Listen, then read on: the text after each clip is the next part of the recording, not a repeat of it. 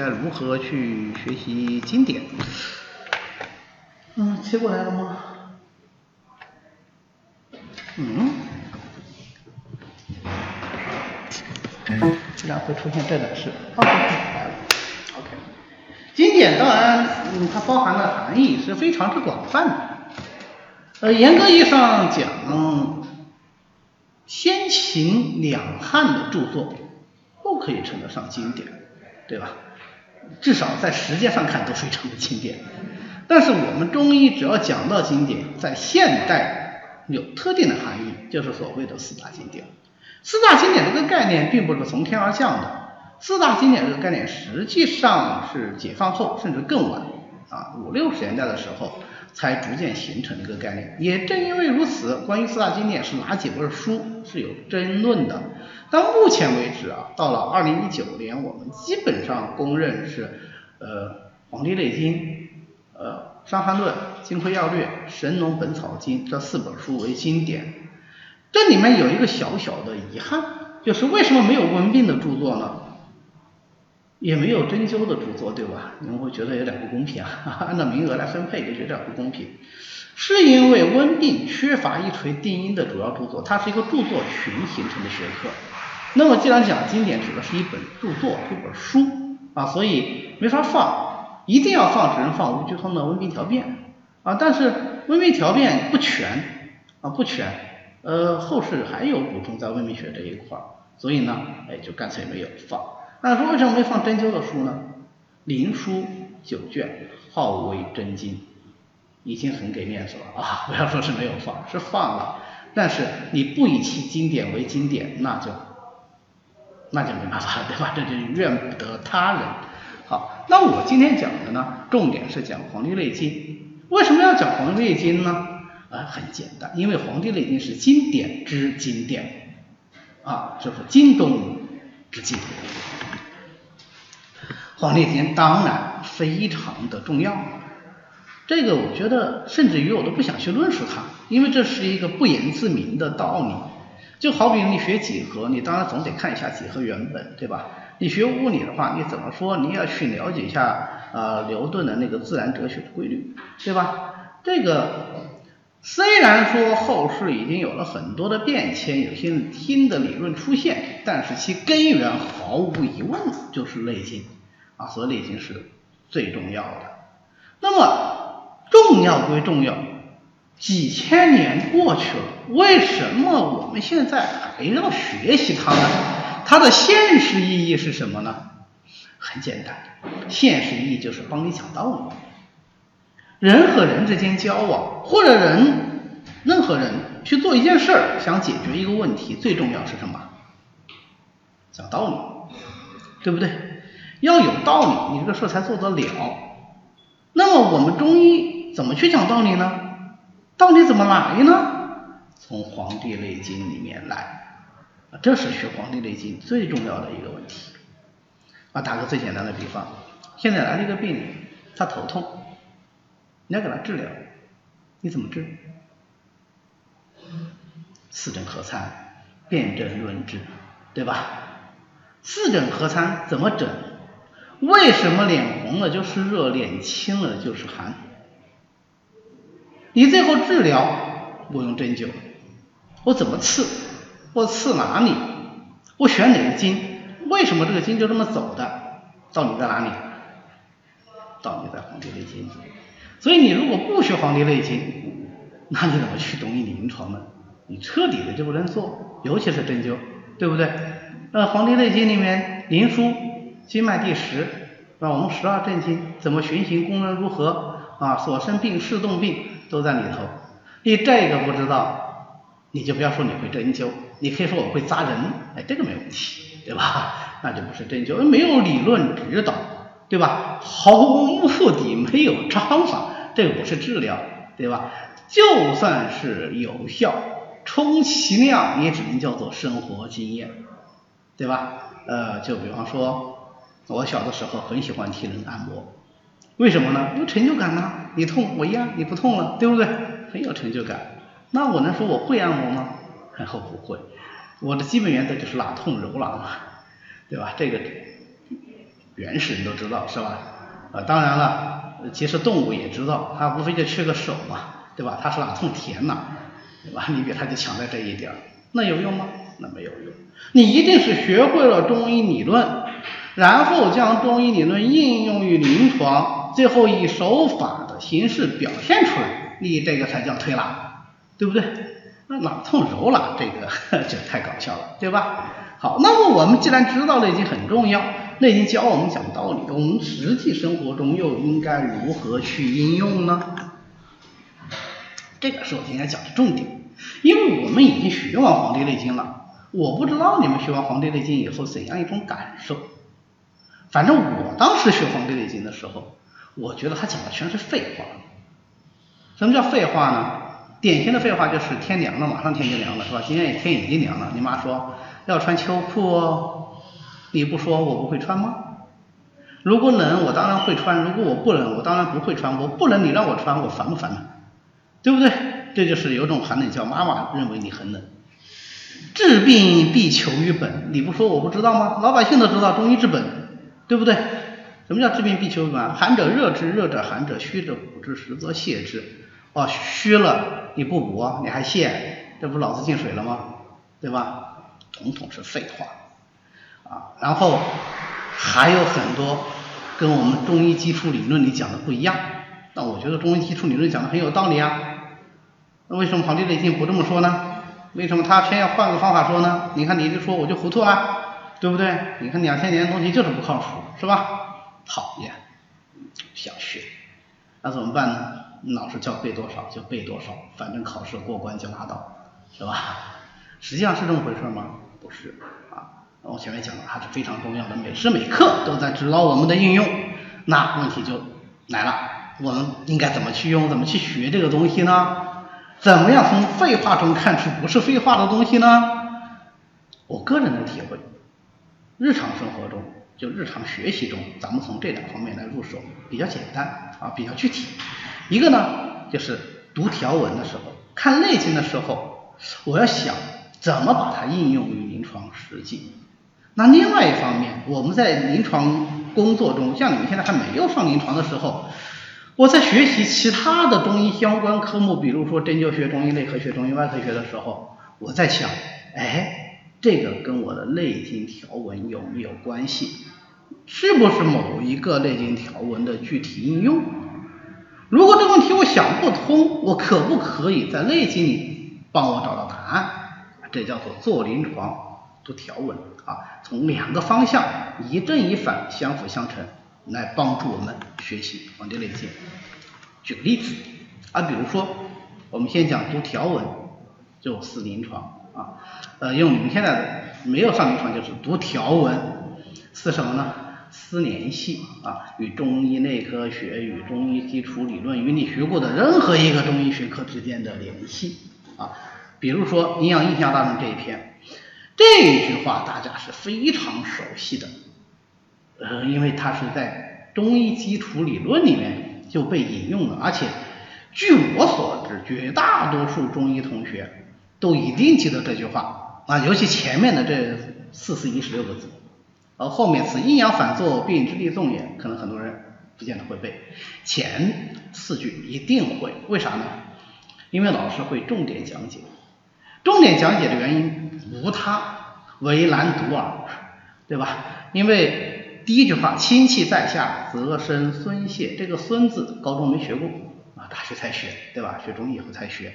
浊气在上，则生嗔胀。嗔字大学没学过，这个会成为噩梦一样伴随着你们中医的一生。为什么呢？因为字库里面有，打不出来啊，你要不停的造字，不停的造字啊，所以这个字，嗯，你会留下非常深刻的印象。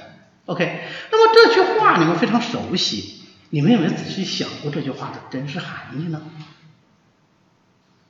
我们来看一下，拆解一下啊，心气在下，则生孙泄。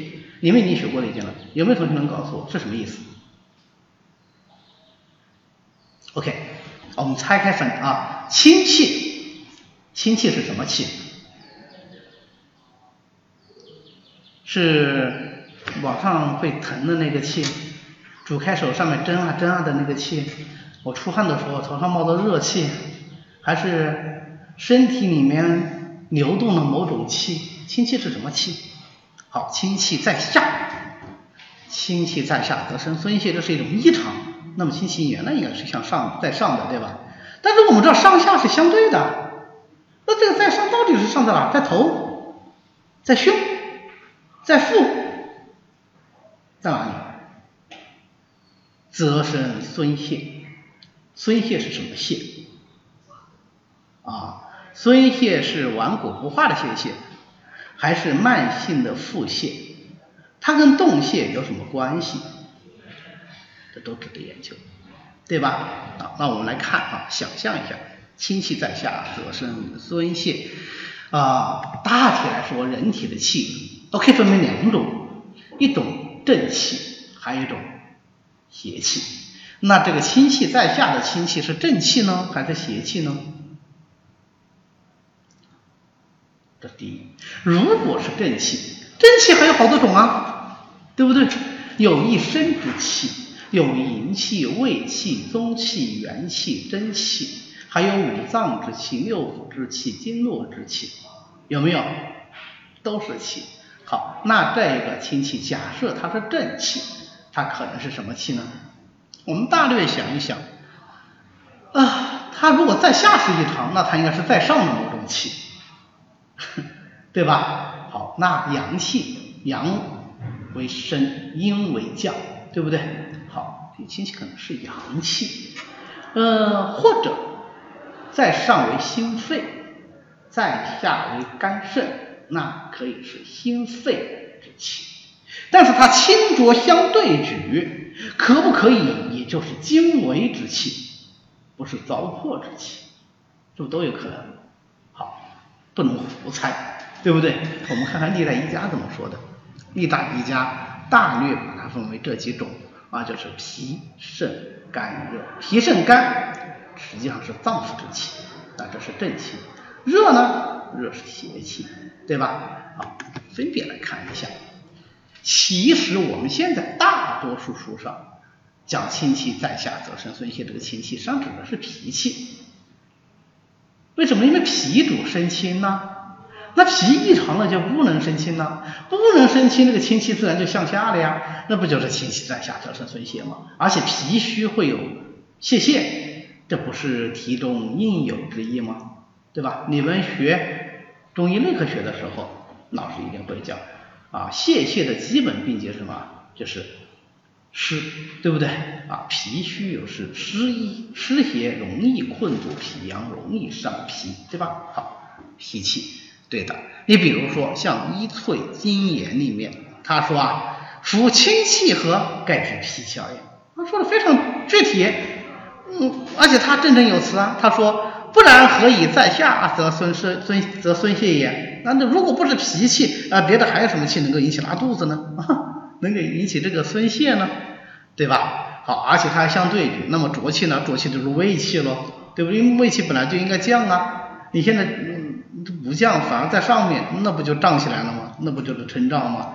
对不对？哎，仿佛非常有道理啊！《实病论》里面说，脾病者虚则腹满，肠鸣孙泄实不化。据此而论，因脾虚之病啊，所以。认为是脾的，认为脾主生清，脾虚不能生清啊，生泄泻，所以这个孙泄指的是慢性泄泻，长期存在的腹胀、便溏、泄泻的这个泄泻，对吧？那就不一定是顽固不化了，对吧？那有人有不同意见哦，我嗯，比方说肾，嗯，是在肾，为什么呢？因为或者是肾阴。或者是肾阳受伤之后，都可以导致精微不藏啊，致孙泄啊。其中尤其是肾阳，肾阳如果不足，肾为胃之官，是不是也会出现泄泻啊？是不是也会出现五根泄泻、顽固不化呀？这不也是心气在下则生孙泄吗？比方说一经原指啊，比方说枕于局路，就是这个观点。那当然，还有人认为这个清气指的是风，那风就应肝，所以他认为是肝气不生。这个也是很有道理的。最关键问题是它本身就可以用《内经》的原文来进行解释，因为我们非常熟悉的那段话：“春伤于风，夏生孙泄。”那你风邪如果入于下焦，克于大肠，不是也会引起泄泻吗？对吧？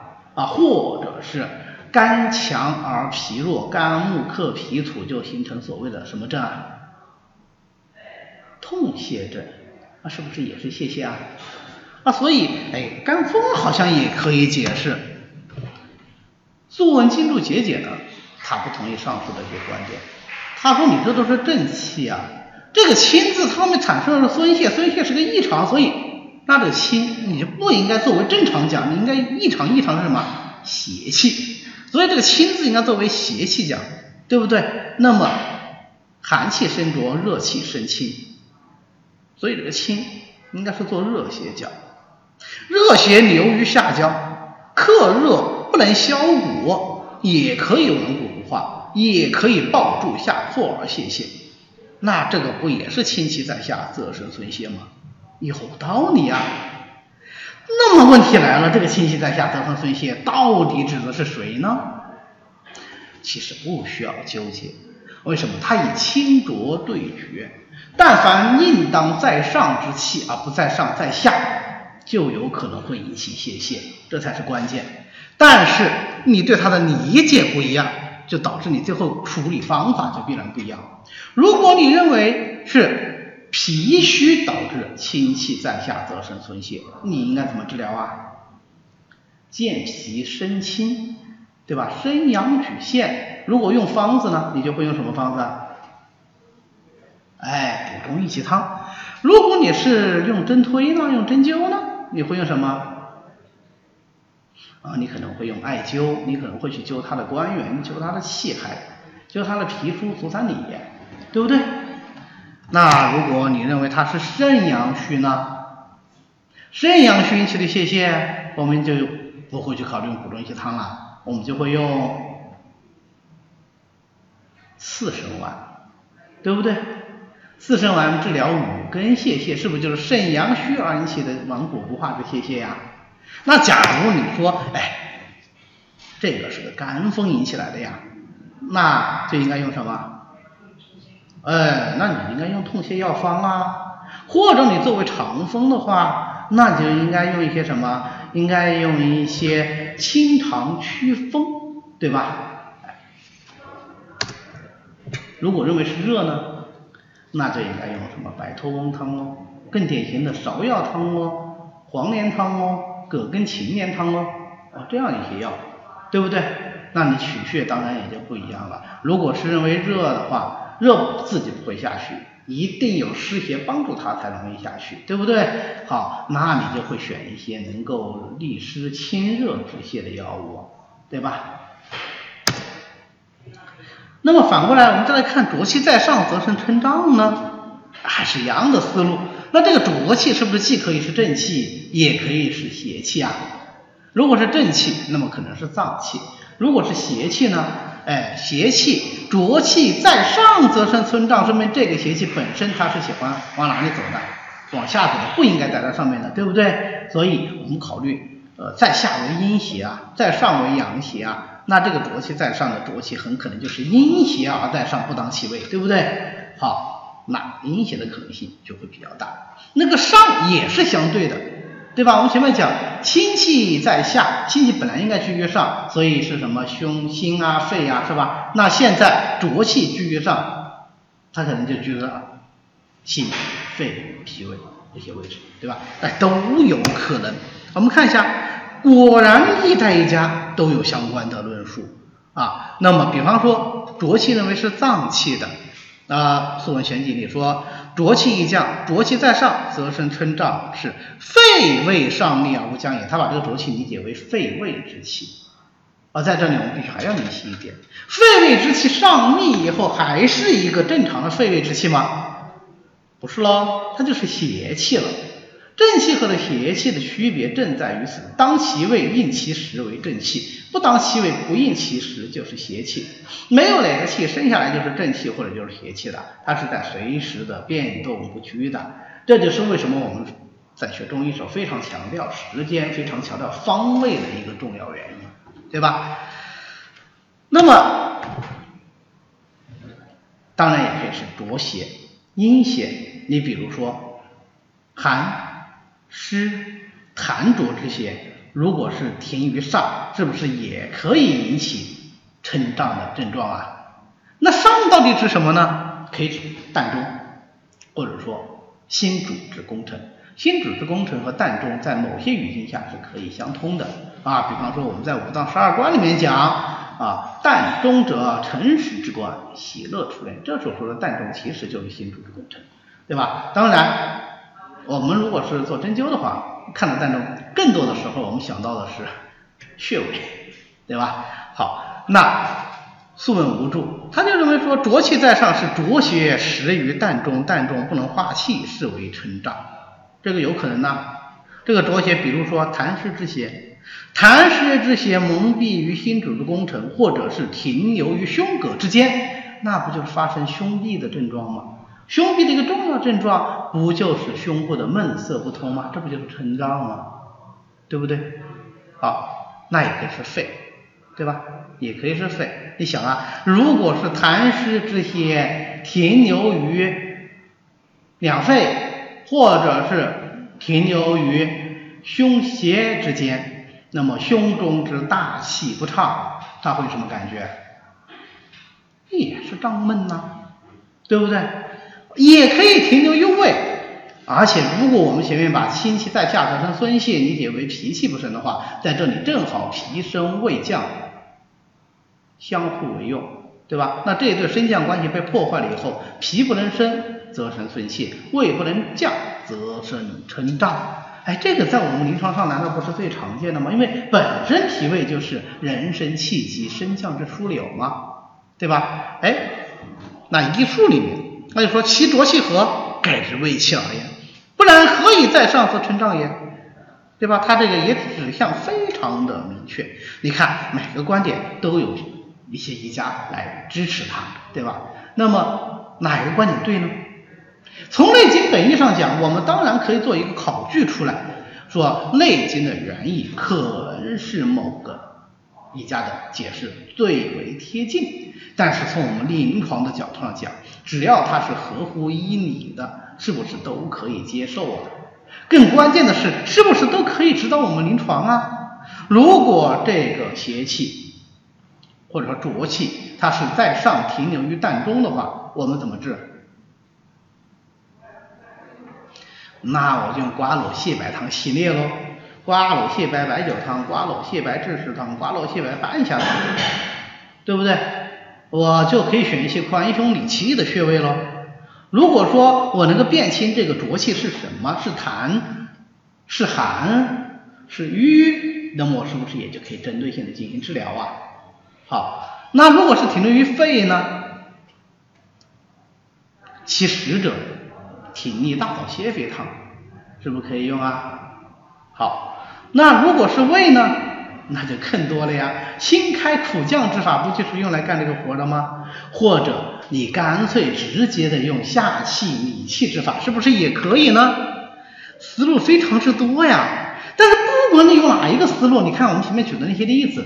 啊，从瓜蒌泻白汤系列开始说起，一直到后面的什么挺立大枣泻肺汤、新开苦降的泻心汤系列，其实大的思路就是下气和行气啊。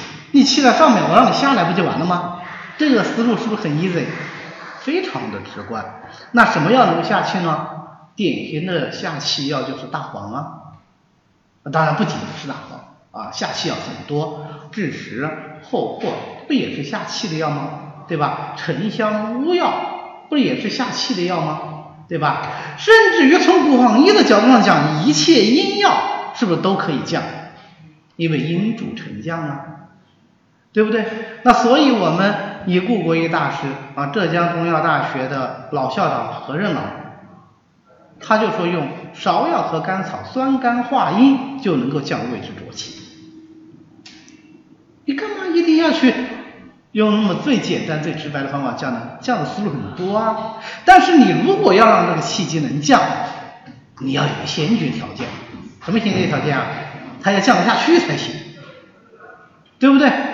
就你你现在让我回家，我家里人住了，我就回不了家，对不对？或者家里堵呃回家的路上堵车了，我也回不了家。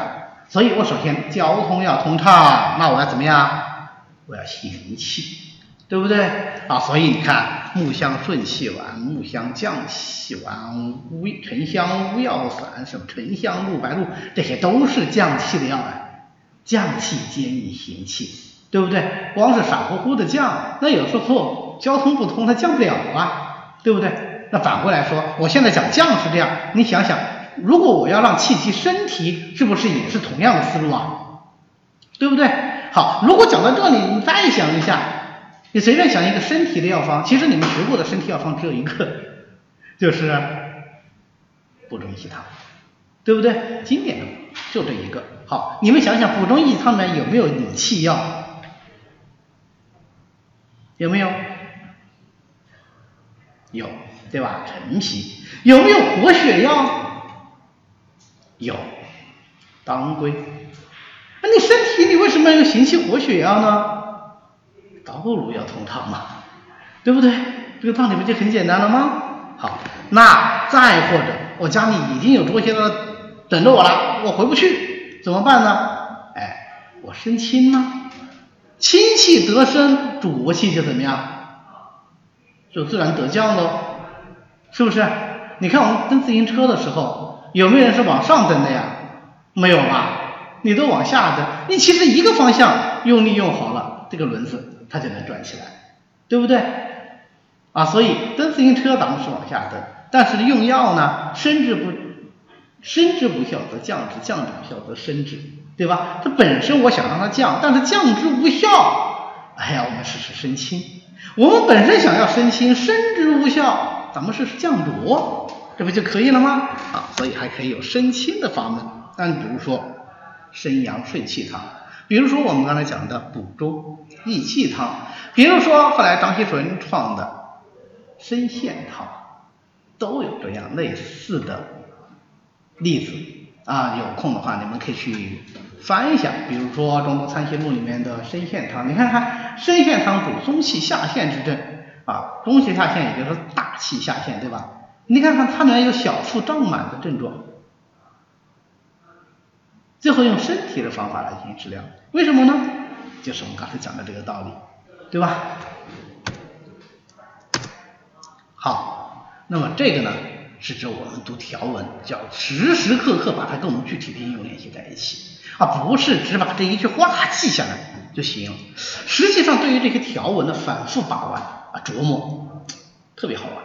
当然也特别费时间啊，可能一晚上你就光琢磨这个清气在上，浊气在下，哈，琢磨半天，哎，但你思路很宽广，你把升和降可以联系起来，清和浊可以拓展开来，上和下可以拓展开来，清浊上下又可以相互的组合起来，可以说的是变化多端，所以才有乐趣嘛，对不对？所以有的时候我说啊，学中医不是学中医，你叫玩中医，一定要反复的把玩才能找到乐趣。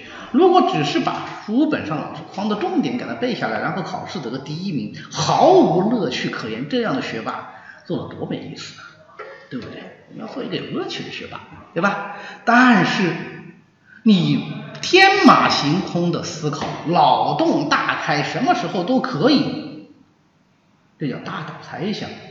你不能想到啥是啥，你要怎么样？要小心论证，你要找依据。明白吗？你怎么去想也好，你要找到依据。那么依据有两大类依据，一类依据是前人的经验，包括各种临床的报道，包括前辈大师的经验，包括历代古籍的注解和论述，这都是论据。当然了，不是说你找到某一个论据，你的这个想法就一定是正确的。你仍然需要用第二条路来进行佐证，实际上第二条路才是真正的人类理性之光的路，叫什么呢？逻辑思维。用我们中医的话说，就是什么？合乎医理。你不能瞎想，你想要有道理，要能用我们基础的中医原理进行解释。你看我们前面讲的所有的这些个注家的思想，是不是实际上都有他自己的道理啊？他都是说得清楚、讲得明白的。所以第二条更关键。那么有没有一种可能性说，哎，这个我通过逻辑思维和论证，我觉得有这种解释方法，或者可能有这样的一个拓展的应用，但是历代医家和先贤，包括现在的研究都没有涉及，有没有这种可能性啊？在我做学生的时候，我觉得这种可能性是非常大的。为什么呢？因为第一，那个时候思维非常灵活；第二，那个时候视野非常狭小。所以呢，就是极大的脑洞加上极小的视野和经验，造成了这样一个结果。实际情况是，不管你脑洞有多大，你也抵不了成千上万、千万年来积累的这些劳动，明白吗？啊，所以这也是学中医的优势，就是我们有一个想法，通常总能在前人那里找到一些借鉴之处，也是学中医的悲哀，就是你以为是你的原创。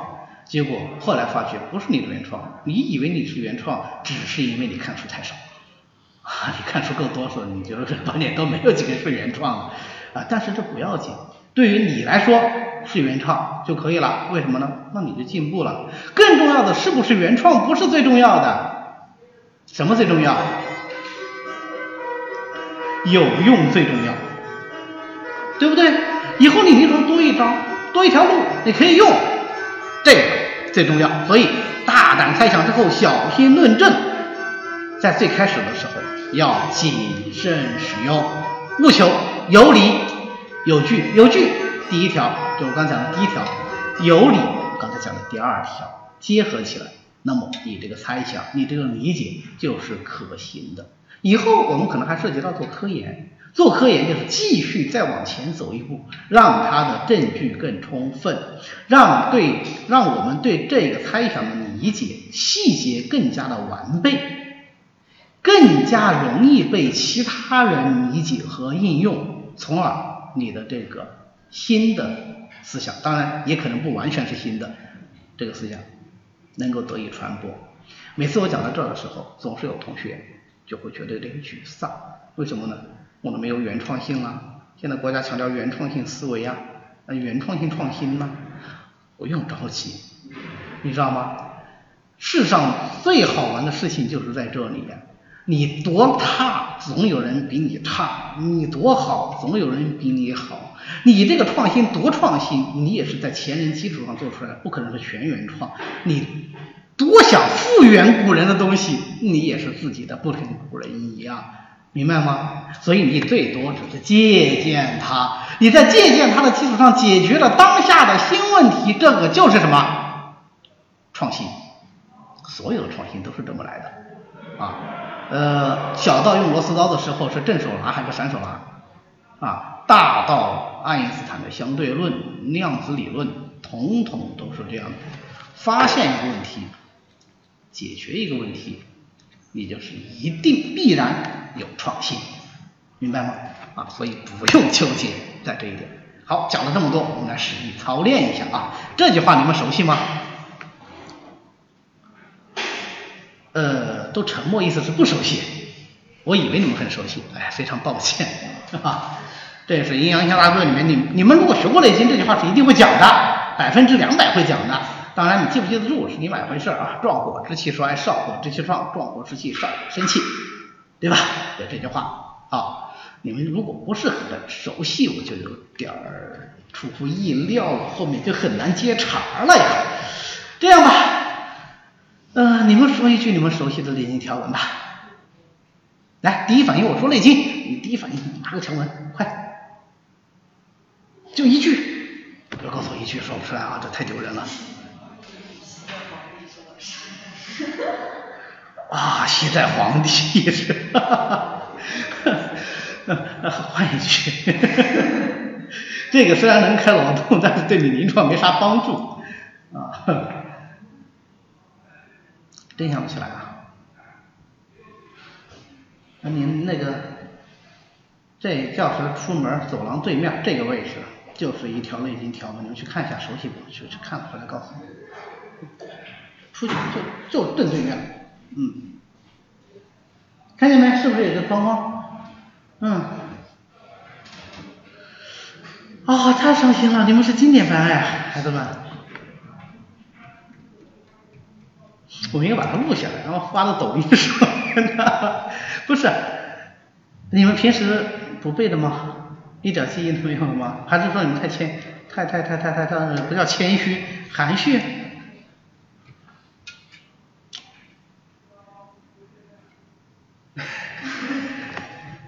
以前就是那个阴阴阳者天地之道也，万物之纲纪，变化之父本。嗯，变化之父母，生杀之本始，神明之福也。啊，好，OK，就这句话，你们你们你们有印象吗？有啊，好，我就提一句啊，就提一句，阴阳者，天地之道也。好，这句话你们怎么理解？想一想。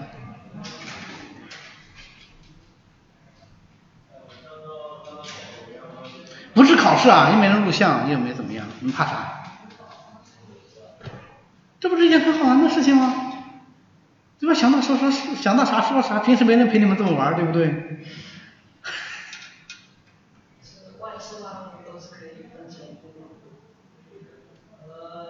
天地之道也，万物之纲纪。你那是后一句，万物之纲纪，对吧？天地之道也，你们写下来。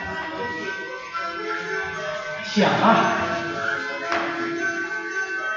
我负责任的说，光你们此生中医生涯中没有机会再像今天这样想啊，所以节约机会啊，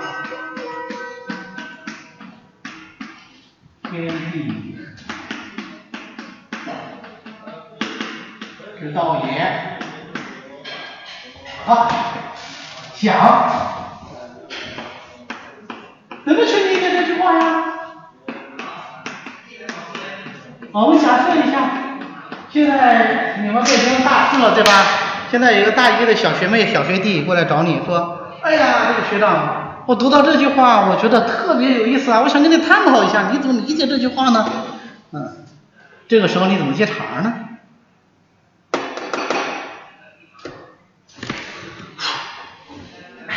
最简单方法拆分，对不对？呃。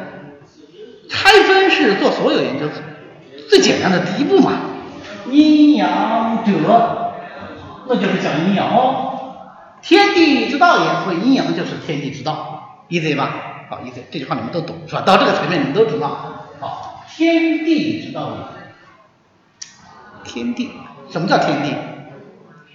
何谓天？何谓地？为什么讲是天地？是道也，啥叫道？你一定有自己的理解，对吧？你们欠缺的是，你不能够清晰的用语言把你的想法准确的表达出来，并且让自己满意。后面这句话最重要，对吧？如果现在是个小朋友说，小姐姐，天地之道是怎么回事啊？你给他胡扯，啊嘎嘎嘎，你可以扯很多，是吧？因为你不需要让自己满意，而小朋友开心就好了。你现在扯不出来，对吧？你就要去琢磨呀。你有没有发觉？中医里，尤其内经里讲天地讲的特别多，但从来没出现过什么上帝啊、神明呐啊，神明这个词儿有啊，但是没有我们现代神明的这个意思，对不对？这是很重要的一个观点，什么观点？我们生存的这个世界是一个客观的、物质的、没有第三方来掌控的世界，对不对？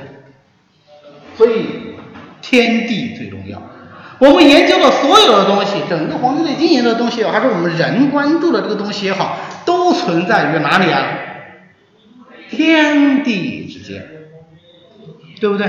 这是他这里讲天地之道的含义啊。所以天和地最重要。OK，那既然讲天地之道，阴阳是天地之道，那么天和地有没有阴阳呢？就当然有阴阳了，对不对？好，既然天和地有阴阳，那么天和地之间的阴阳能够发生什么样的作用呢？会产生怎样的结果呢？为什么我们能用阴阳来概括整个天地呢？这是不是你值得思考的内容啊？好，道理，道是啥？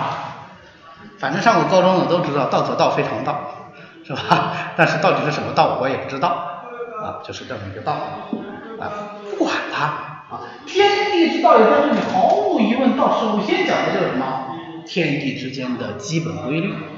至于说规律和道之间能不能对等，是怎样一种关系，那还值得我们更深一点，因为道实在是一个很 huge 很大的一个概念，对吧？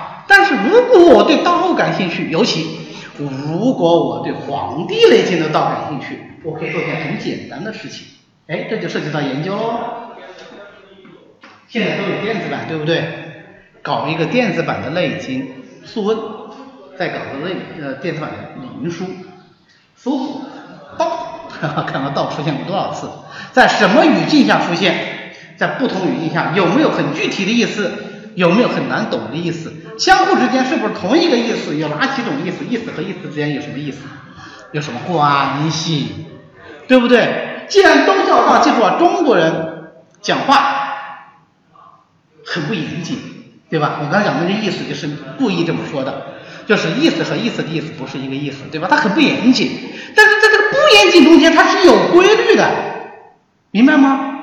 就是说，虽然这个字它有好几种意思，但它一定是围绕某一个核心意思阐发开、发散开的。所以，如果说哪一个民族发散发散性思维最好，只能是中华民族。因为我们在创字的时候，看世界的时候，就是本着发散性的思维在理解的，对不对？这很很容易举例子呀，很容易举例子啊。你比方说，呃，你比方说这个字吧，这个字“和”是吧？啊，中国人讲“和”，我考一下你们，这个字有多少个读音呢？你这么扳着手数的，一般都一般都是错的，说明你没有研究过啊，对吧？没有研究过啊。这是我目前为止啊，我因为不是专门做文字的，我目前为止见到读音在新华字典里读音最注音最多的一个字，它有九个读音，那有九个读音。但是这九个读音，当然毫无疑问，我们知道多音字一定代表不同的意思嘛，对不对？一定代表不同的意思。但是这九个读音的不同意思，其实都可以围绕一个核心的意思，什么什么意思呢？就是调和。你比方说，那个张艺谋拍的那个那个二零零八年的奥运会，不是组成了一个巨大的盒子，然后网友开玩笑说是这这这是大型的打麻将现场，因为这个字读胡，对吧？打麻将说胡啦，我们现在都写一个。是吧？都写这个“胡”字，这是极其没文化的表现啊！下次，下次记得写啊！胡啦，写这个字，为什么呢？因为你的牌面调和，所以才达到了某种特定组合嘛，你才赢嘛，是不是？啊，胡了，和面，面咔咔咔揉在一起，水和面调和的非常好，这叫和面，对不对？暖和，对吧？按照这个清音是吧？你是怎样表示你很舒适的一种状态？气血是调和的，对吧？哎，它有个核心里面吗？我们的道也是一样啊，哦，我们的气也是一样啊，我们的神也是一样啊。所以你去研究一下《内经》里的道，它出现了几哪几次？它反映的是什么含义？哎，那你对这句话理解是不是更加的深刻了呀？好，你再把它结合起来理解啊，天。地之道和阴阳之间的关系，那就说明什么？说明天地之间的万事万物可能都可以跟阴阳有关系。哦，问题来了，那到底是万事呢，还是万物呢？有没有想过这问题啊？刚才你说过万物之刚劲，然后你讲第一个就是啊，所有的事，好。是所有的物，还是所有的事，还是所有的事物？他说天地之道也，那么天地之间的一切内容，是不是都应该概概括其中啊？那就应该是万事和万物，对不对？好，那如果是万事不万物，那问题又来了，那阴阳到底是个啥东西呢？我们换成现代话来说，阴阳是什么什么什么什么，对不对？这叫什么主谓宾嘛，是这样吧？比方说我是老师，或者他是中国人，对吧？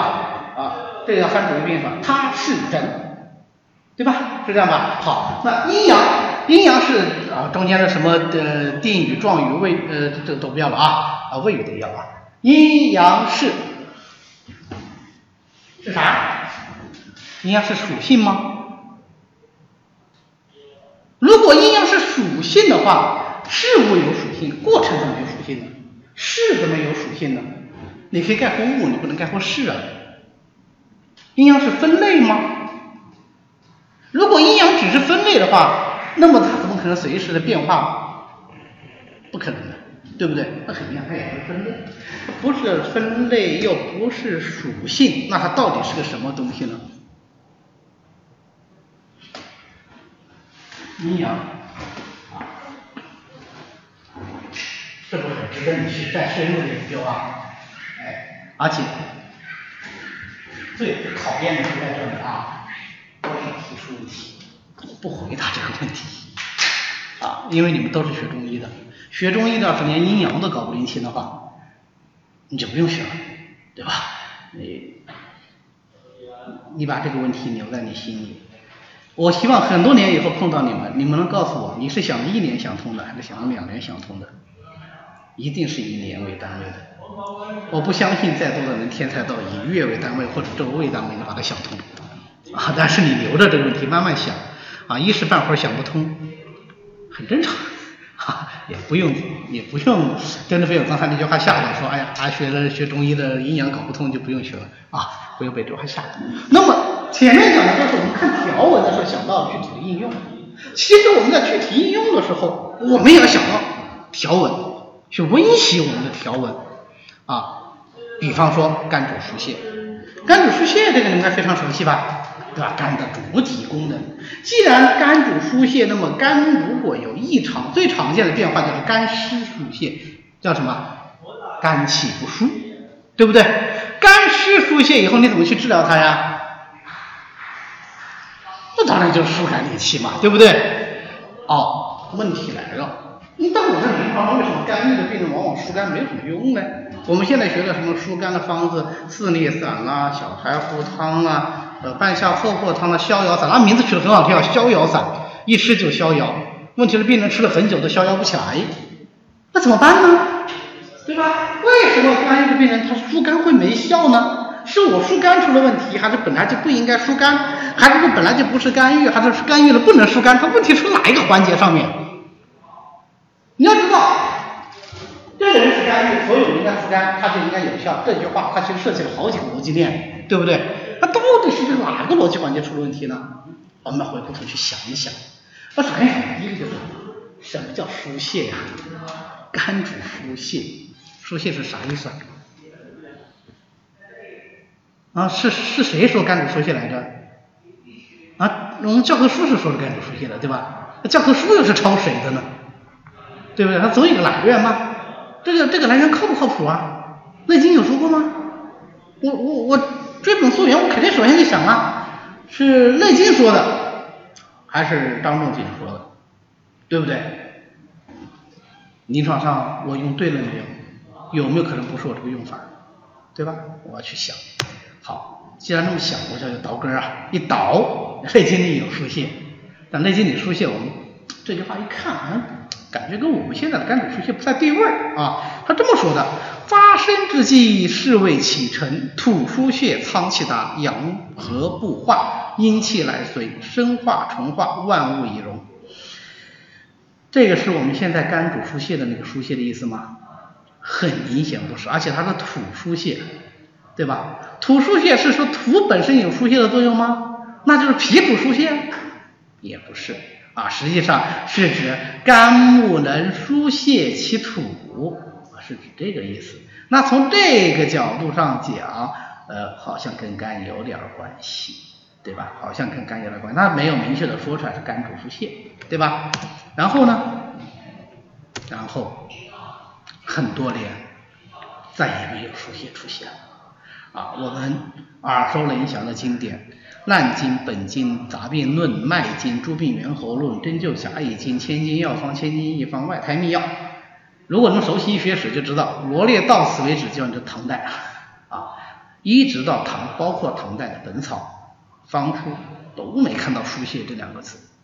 他再一次出现，首次把“肝主疏泄”这个词提出来，是朱丹溪的《格致舆论》。朱丹溪在《格致舆论》里是这么说的：“主闭藏者肝也，思疏呃，主闭藏者肾也，思疏泄者肝也啊，肝指疏泄，找到根儿没？找到根儿，是不是很爽的感觉？不要抄，不要抄，抄了就上当了。为啥呢？哎，这个疏泄到底是啥意思？要搞清楚。所以我把后面这段话一起都抄下来了啊，它是这样的啊。”思疏泄者肝也，二脏皆有相火，而其气上属于心啊，就是肝肾同济于相火，相火皆上气于心。心者君火也，为物所感则易动，心动则相火易动。相火动，相火寄于肝肾，对吧？那么肝肾一个主闭藏，一个思疏泄，动则心自走，相火熙然而起，虽不交汇，亦暗流而疏泄。好，到这里填空题，这里。第二个疏泄，红字的这个疏泄指的是什么意思？这张画子练完嘞，指的是津液的溢泄，对不对？动则津自走啊，心动则向火易动啊，是不是指的津液的溢泄呀？简单的说就是射精，这跟我们现在肝主疏泄有一毛钱关系吗？一毛一毛钱关系。对吧？好，第二个疏泄是指的射精，那我们快回过头去看第一个疏泄，是不是也就也指的是射精啊？所以思主闭藏者肾也，思疏泄的肝也。的闭藏和疏泄是指精气的闭藏和疏泄，对不对？没错吧？所以这里的疏泄根本上就不是我们现在说的肝主疏泄啊。那再往后呢？再往后。出现了疏泄，有很多方书和本草开始出现疏泄，但是都是就药性能够疏理气机而言的，跟肝没有关系。一直到本草趁雅半叶，他才革命性的提出来了，肝以藏血为体，疏泄为用，这个是最接近我们现在肝主疏泄的版本了啊，所以是到这个时候才有的。那么到一九七三年，北京中学院啊，他牵头。第一次来这牵头来编写这个中医学基础啊，那么这不是第一次编教科书啊，这不是第一次编，在这之前已经有一本教材和二本教材啊，但是就这一次，他把第一次把疏泄作为肝的生理功能写进了全国统编教材，并且把肝主疏泄给了一个明确定义啊，就是肝气具有舒展生发的生理功能，这个叫做肝主。所以实际上肝主疏泄这个理念出现的时间非常之晚，对我们中医来说，这就就已经是晚的没边儿了，对吧？我们说清以后就算晚的了，这是属于新观点了，对吧？啊，这属于比较晚的一个观点，那这个观点对不对呢？啊，既然你说以前都不讲肝主疏泄，它这不是我们经典意义上肝的功能，那么经典意义上肝的主体功能又是什么呢？没办法，我是不是还是得回到《内经》里面去找答案了？哎，傻办法，虽然很傻，但是很好用。为什么？因为现在检索太方便了，对吧？把《黄帝内经》拿出来，搜肝，一类吧，这样一类啊。结果就发现，一共有一百九十六段原文提提到了肝字，而我这里写的一百九十六，很明显不是一个准确的概念。一百九十六够准确了吧？有没有一百九十六点五段呢？没有啊。那为什么我说它不准确？你们想一想。喂，段有定义的，多少算一段？一自然段，一句话，一大段。这个段是你自己看着办的，对不对？就包括这个分段。那最早的《内经》它是没有分段的。那记得竹简上它分什么段呢？它反正是一根一根的。对吧？后来我把一根竹简上记的就算一段，对吧？那或者是两根竹简意义相近的，就算一段；文艺相对独立的算一段，对吧？然后后来加了句逗，才分出一个一个的自然段，是不是？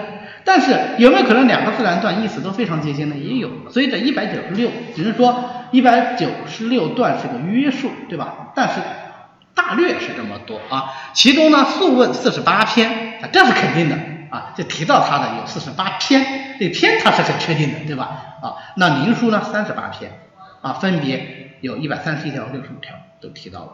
好，这条其实跟段有同样的问题啊，就多长算一条。多长算一条，但是不要紧，这个不影响我们真真实的研究啊，影响不大。那么我们看一下，那么所有的这一百九十六段，它是讲些什么东西？结果就发现了，它讲的跟我们设想的肝主疏泄都没关系啊。论天人相应的二十三条，肝的阴阳属性的两条，五行配属的四十八条，肝的脉象的十七条，色诊六条啊，等等等等，反正就是没有肝主疏泄。这说明什么问题呢？对这些条目我们进行仔细的研究，后来发觉啊，《内经》里讲肝，它讲的是气化之肝，重在气化，这种所谓的五神脏啊。所以《内经》里讲肝，重点是讲肝在天应风，在时应春，五行属木，金气流于液血，藏血摄魂，其气夫合而随。你一定要讲跟疏泄最接近的，就这句话了啊，夫合而随。什么叫夫合啊？夫就是腹部，合就是合调。腹部合调气机，随什么意思啊？就是随其性而复合啊。所以正常的肝气其实是非常温和的。你想春风拂面，吹面不寒杨柳风，春风其实很温和，对吧？当然了，如果是异常的气候，那是另外一回事，那就是病变了，对吧？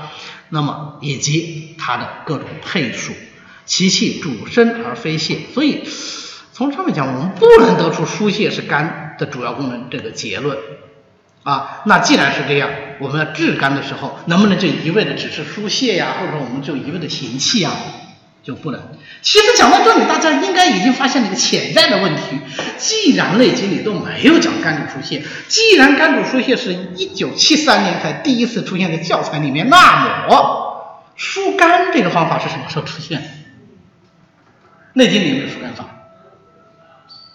至少没有这个说法，对不对？有没有这个做法咱们不谈，至少没有这个说法啊。疏肝第一次出现“疏肝”这个词，出现于明代张景岳的《新方八正》啊。明代张景岳《新方八阵》里有个非常有名的方子是用疏肝为名的，叫做柴胡疏肝散啊。那个时候第一次出现了疏肝啊，所以你说一九七三年肝主疏泄这个名词的提出是原创吗？不是原创。那很明显，张景岳既然说肝主疏，呃，既然说柴胡疏肝散，那他是不是一定有个潜台词，就是即使肝不主疏泄，至少肝能疏泄，对不对？至少有个潜台词在嘛，只是他没有说出来而已，对吧？在《景岳全书》其他任何地方都没有提到这一点而已嘛，对不对？好，而且他哦不是新方八阵，旧方八阵啊，旧方八阵，在这个呃旧方八阵里面呢，呃，柴胡疏肝散呢，他还特别注明了。说这个方子不是我的，但我不知道是谁的，来源不详啊，所以我们现在引柴胡疏肝散都引张景岳啊，但是就景岳全书，但实际上这方子不是不是张景岳原创的方子，换句话说到他手上为止，这个概念已经是有有一段时间了，对吧？好，那讲到这里我们就知道什么？我们治肝的时候是不是一味的只要疏肝就可以？这这当然不是嘛，对不对？它后世才出现这个概念嘛啊，我这。不能够说光用我们熟悉的疏肝药，同时我还要问一个致命的问题，你们中药都学过了，来告诉我哪些药是可以疏肝的？你们有学过疏肝这一类的药吗？没有，啊，中药学二十二章各论没有疏肝药这一节，对吧？啊，我们一讲到疏肝药，你首先想到是哪药啊？青皮啊。青皮算理气啊，对不对？青皮主要是理气，是不是？疏肝和理气还是不一样的，对吧？其实最容易想到疏肝药是柴胡啊，但柴胡是哪个方子里的？啊，哪哪一章里面的？柴胡最主要的功效是什么？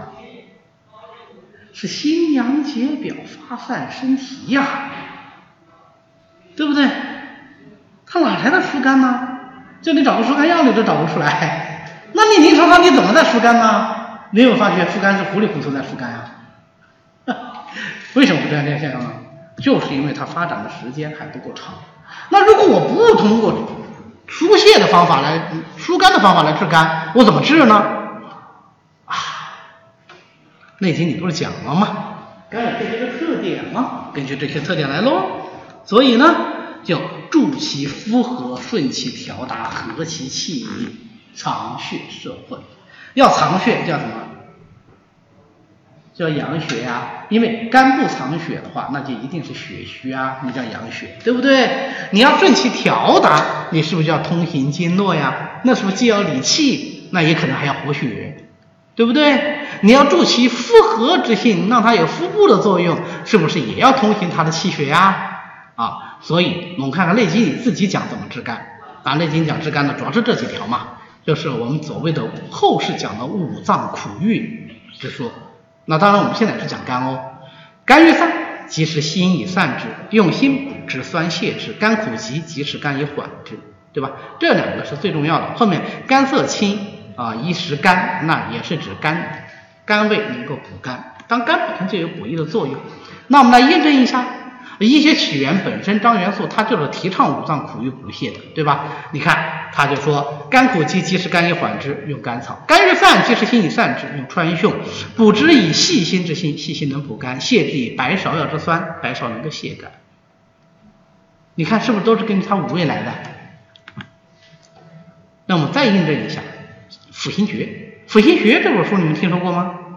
应该听说过啊，呃，前一段时间还挺热的，大概五六年前是最热的时候，现在应该是已经热过了。我也很奇怪，中医这边搞得跟搞得跟那个时尚界一样啊，这个这个东西这一圈一圈的热啊啊！上次我还碰到一个过去的学生问我，他说孙老师，你看下一波应该热什么？我说我估计下一波该轮到内经了吧？你看你们这个什么伤寒啥啥都已经热过了，现在应该轮到内经了吧？啊，但是呃，就现在看。内经太大了，所以现在热到五运六气了，啊，现在好像不讲个运气都觉得自己不懂中医，啊，呃，其实讲了你还是不懂，对吧？不要以为你能啊说起什么说少阴在泉啊啥玩意儿，你你就真的懂运气了，那个反正我是不懂的。啊，但是 就这样啊，呃，辅心诀它呢是非常好的一本书，为什么呢？在里面你。可以清楚看它是按照内经之法组方的，但是它又跟伤寒非常的贴合啊，所以非常有趣的一本书。那我现在讲肝，我们就来看它的泻肝汤和补肝汤啊，它有大泻肝汤、小泻肝汤、大补肝汤、小补肝汤啊。小泻肝汤泻肝，泻肝应该用什么味道的药啊？按照我们前面讲的这个酸泻之，是不是？酸泻之，好，我要用酸味药来泻。但是啊，中国人做事一向是不宜肝子通到底的，所以呢，以泻为主，是不是要稍微的再调和和缓一下？所以以酸泻之中间呢，还再加一个补的，酸泻之心补之嘛，对吧？它原文是心补之酸泻之，对吧？枳实和芍药是什么味的？酸味，没错吧？酸泻之，生姜什么？辛味，辛补之，两泻一补，对吧？好了，我补呢，那我就应该用什么药？用辛味药吧。桂枝、干姜，什么味的？辛味的。五味子，酸味的。啊，两补一泻，有没有发现规律非常明显啊？对吧？那么，呃，小补肝汤呢，它也加这个大枣，大枣叫什么？肝郁缓急是肝以缓之，有没有？是这样的吧？好。如果你们感兴趣，你可以再研究一下它的症状啊，小泻心汤的症，呃，小泻肝汤的症状和小补肝汤的症状，你看一下，跟我们内经里讲的肝的功能就非常贴合，跟我们现在讲的肝主疏泄就一好像好像关系不是那么密切了，对吧？好，这就是内经对肝的论述，对我们的启发以及后世对肝的治疗的一个印证。好，那么。如果是这样，肝是这样的话，那其他几脏呢？其他几脏存在同样的问题呢？其他几脏都一样，啊，《内经》里其实并没有明确提出来五脏的主体功能是什么，而是从天人合一的角度讲五脏应该干什么，或者应该怎么干，它的特点是什么啊？这个明白了这一点，就知道说《内经》里面对脏腑的认识，它的基本体系跟我们现在中医的体系是有区别的，就是在这个地方啊。那如果这么讲的话，那可不可以说肝主疏泄是错误的呢？肝不主疏泄，或者我们现在就想很多人说这样，这个中医已经走偏了，完全是现在的中医已经不是中医了，能不能这么说呢？不能。肝主疏泄提炼出来其实是中医理论的进步，为什么？复合的概念，天人相应的概念，对我们现代人学中医来说很难理解和接受。啊，你们大一进来我跟你讲复合，讲天人相应。讲阴阳五行的变化，得了吧？你们学阴阳五行已经学的跟酱子似的了，对吧？你再学这个，基本上就废掉了，是吧？没法学，怎么办呢？给你个简化版吧，肝主疏泄就是简化版，它更容易理解，更加的具体，更容易阐发，更容易应用，对不对？啊，所以它实际上是个进步。但是对于我们在座的各位来说，你们是中医学院中医药大学。学中医这伙人中的，可以算精英吧，至少是选择过的，对吧？以后你们总是还是要挑大旗的，那你就停留在简化版，或者说难听点，阉割版的一个状态，合适吗？也不合适，对吧？所以到了大四的时候，大三的时候要给你们再开经典课，目的就是在这里，先助你们起步，有了能力，你们再学的更多一点。走的就可以更远一点，对吧？那么后世啊，自从提有了肝主疏泄这个说法之后，实际上民国期间这个说法已经蛮常见、蛮多了啊。其实呃，就疏肝法已经得到了广泛的应用。你比方说《千斋医学讲稿》里面，它罗列的治肝助法提到了疏肝，但是就不仅仅局限于疏肝。你看它的这个疏肝助法里面一共有多少个法呀？一共列了十七法。啊，《千章医学讲稿》是谁的书呢？你知道吗？很有名啊，秦伯卫先生的书。秦伯卫知道吗？不知道。呃，秦伯卫外号秦内经，著作颇丰啊，写了很多书啊。那么他是第一批编中医院校或者中医学校教材的老前辈。我们现在用的中医基础理论有一个说法，就是第一本就是他编出来的。当然那个时候还是一九，应该是三几年啊，一九三几年那个时候刚刚开始有中医学校，他们自己编的。那么这本书呢，我是特别推荐你们看，我没想到你们不知道它啊。啊，好吧，遥想当年，可能我这个时候我也不知道吧，嗯。那么我比较推荐这本书，因为比较简单啊，比较简单。医学叫《千斋医学讲稿》啊，你看它罗列的治肝之法是不是特别多？哎，有啊，疏气、理气、调气、疏气啊，这个书和那个书不是一个书，对吧？平肝、泻肝、疏肝，你看这个就是我们现在一般意义上讲的疏肝法。但是除此之外，你还要注意要补肝、养肝、滋肝、柔肝、缓肝、和肝、敛肝、正肝、收肝，哇，特别多。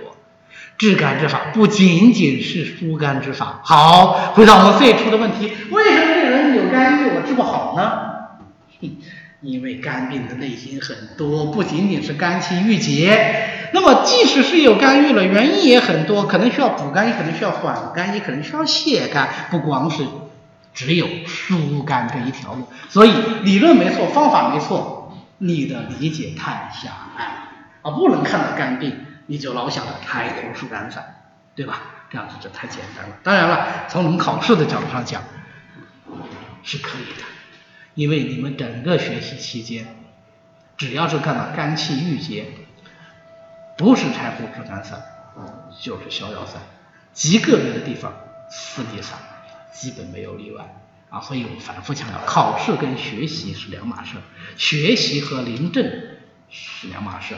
经常有人诟病说，现在的中医教育有两大鸿沟，就是理论与实践的鸿沟，学习与临床的鸿沟。我认为这不是鸿沟，这是你根本没搞清楚这个环节该干什么，明白吗？学习的目的是拿高分，啊，考试的目的是为了拿高分，对吧？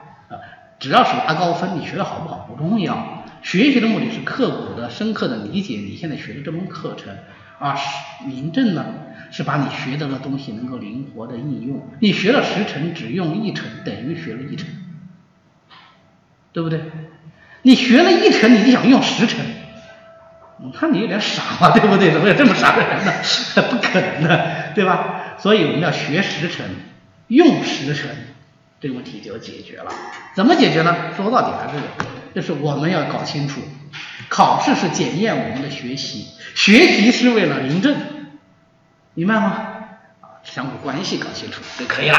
好，那么我最后讲一下题外话啊，就是前面嗯从两个方面啊，读书的时候想着应用，应用的时候碰到问题要回过去，再在内经里去找源流，对吧？那么我们在这个学的过程中，怎么具体的去学呢？哎，我引用一下内经自己的话啊，学内经的几个层次。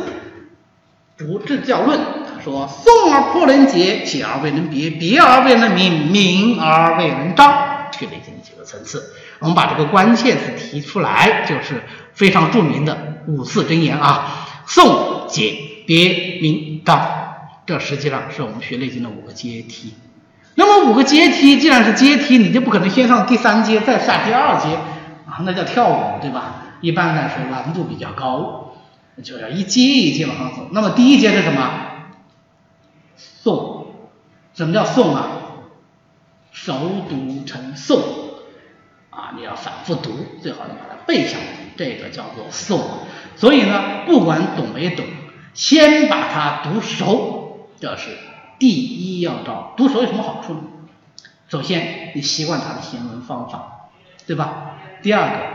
你跟他变得更加的亲近，你看到他你不怕，因为你很熟啊，你读熟了呀，对吧？这样你才具备深入理解的基础。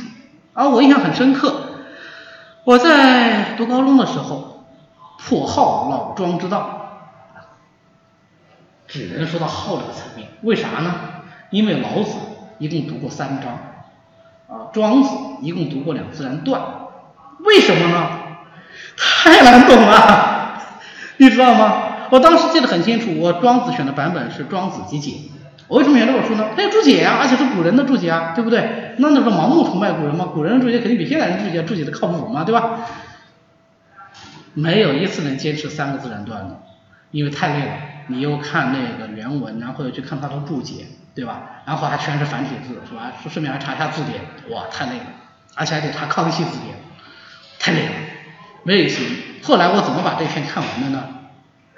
很简单，我不管他懂还是不懂，找了一个简体字的横排版，给他读了一遍，一下子就觉得贯通了，不就这么回事吗？就这个意思啊。其实当然我有很多东西不理解，到现在我也不能说我把逍遥游啊，就讲只讲这一篇啊，第一篇我就全懂了，或者说怎么样嘛，精通了都不可能。但是我把它看完了。你明白这东西的含义吗？这就很重要，对吧？我能看完第一遍，我就能怎么样？我就能看第二遍。我看到个五六七八遍的时候，再来看注解，就变得很轻松了。读内经也是一样的，明白吗？不要好高骛远。我知道很多同学一上手读内经就是教材，教材，教材有什么用呢？对不对？这阉割版 节选的嘛，对不对？好，去借一本《黄帝内经太素》啊，或者去借一本《黄帝内经直解》。开始看，看啊看啊看，反正你就天天看着报了一个内经，从大一报到大五，最后还是看了前几页，为什么看不下去嘛？啊，内心的欲望很强烈，执行力很大，啊，怎么办呢？傻一点，就读你们教材上的简，经过筛选的，从这入手，啊，第一个诵，诵完了以后再去理解它的含义，去了解它每个字的意思，这叫解。理解了意思以后，自然能够前后贯通。其实这个时候啊，你不需要有意去贯通的。你想，他前面讲的是这样的，后面讲的是那样的，你一定会拿来比较的吗？对不对？你拿来比较，这不就是别吗？这不就是明吗？对吧？好，最后到这个时候，你就自然而然的会把它应用于临床，这就是章。你就自然而然的会把它应用于你。平时的任何一个中医学习的环节，这就是章，你也就自然而然的能跟学生讲解，能跟别人讲解，能把它远而张之，张而远之，对不对？这就是明而章啊，所以一步一步来，不要着急啊。那么我个人的推荐读书次序是这样的，当然《内经》作为一个经典，它是需要我们精读的，需要我们认真的、反复的研读的啊，所以我们重点在精读。那么精读呢，第一步就是教材。你们现在用的这个本科教材，我看过，仔细看过，非常不错啊，非常不错，就读这个教材。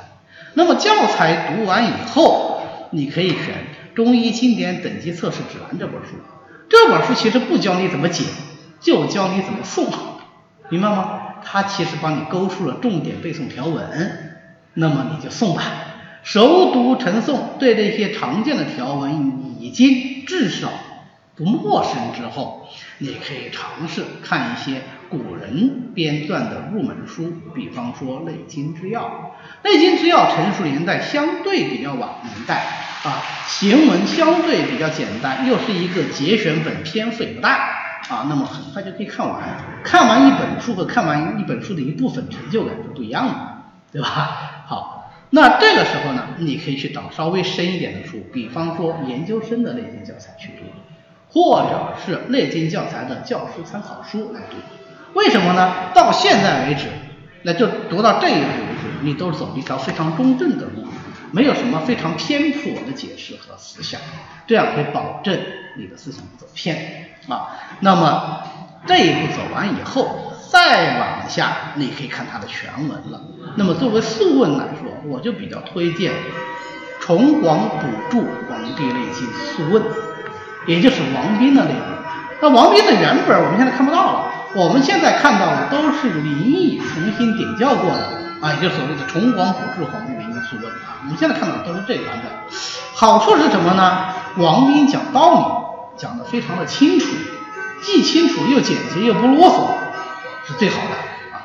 后世尤其是清代有一些人做学问做昏了头啊，解释一个东西颠倒倒去颠倒倒去，可以把人说晕为止，那种书不要看，千万不要看啊！看了会把人看傻了，你彻底掉入坑里去了啊！那么或者张景岳的《内经》，张景岳的《内经》好在什么地方呢？张景岳《内经》是首先第一个它是分类的，这样的话比较适合我们现在的阅读品味。那么第二个呢，它是全文分类注释的，就是说《黄帝内经》《素问》和《灵书》，它是完整的收录于其中。所以你把《内经》看完，其实每一个字儿，《内经》的每个字你都看到了，啊，非常好。而且张景岳著的《内经》也有很大的优点，就是讲道理讲清楚。